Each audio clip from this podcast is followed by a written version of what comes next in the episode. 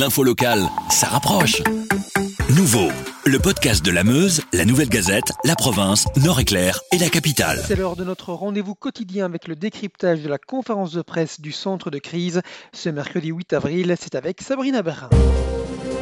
On commence par la bonne nouvelle du jour. Le nombre total de personnes hospitalisées a enfin diminué. Oui, c'est une première. Donc ce mardi, 5688 euh, lits étaient occupés dans les hôpitaux du pays, alors que la veille, vous le savez, on avait dépassé la barre des 6000.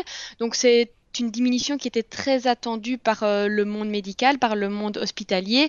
Il faudra par contre voir si elle se confirme dans les prochains jours. Au niveau des soins intensifs, toutefois, euh, là, il n'y a pas de, diminution. Donc, il y a toujours 1276 personnes qui sont en soins intensifs et parmi elles, un peu plus de 1000 nécessitent une assistance respiratoire. Combien de nouveaux décès ont été rapportés? Ce mardi, donc, 205 décès ont été notifiés pour la journée, ce qui porte le total à 2200 240 décès.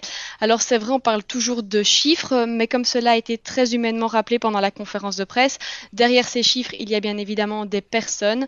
Et donc même si on observe une certaine stabilisation euh, à ce point de vue-là, chaque décès supplémentaire reste un décès de trop. Et c'est pourquoi il est important de poursuivre les efforts. Parmi ces décès, beaucoup viennent encore probablement des maisons de repos. Oui, sur ces 205 décès, en fait, il y en a seulement 95 qui ont été enregistrés dans les hôpitaux.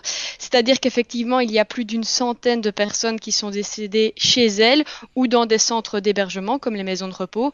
Et comme on sait que les personnes âgées sont plus fragiles, on peut supposer qu'il s'agit principalement de ces personnes-là. Pour la première fois, on nous a communiqué le nombre de tests réalisés quotidiennement. Enfin, donc c'est une question qui revenait régulièrement pendant la conférence de presse. On essayait de savoir combien de tests étaient réalisés au quotidien et à chaque fois, en fait, on nous indiquait le nombre total de tests effectués depuis le début. Mais donc, on n'arrivait pas à savoir par jour combien cela représentait.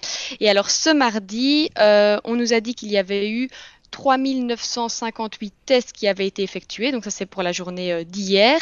On est encore loin des 10 000 tests qui avaient été annoncés euh, par jour.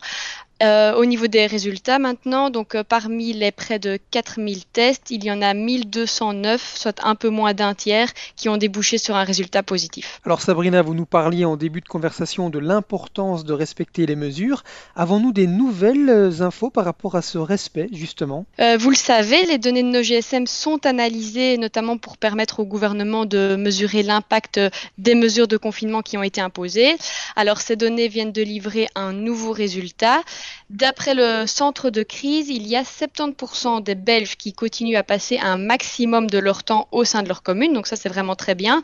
Et c'est la preuve, selon les autorités, que nous sommes parvenus à adapter nos vies euh, aux règles qui, ont été imposées. Alors, au risque de me, de me répéter, pardon, il est important de continuer à respecter le confinement, malgré le beau temps, malgré les congés et malgré le fait que le temps peut maintenant nous sembler un peu long.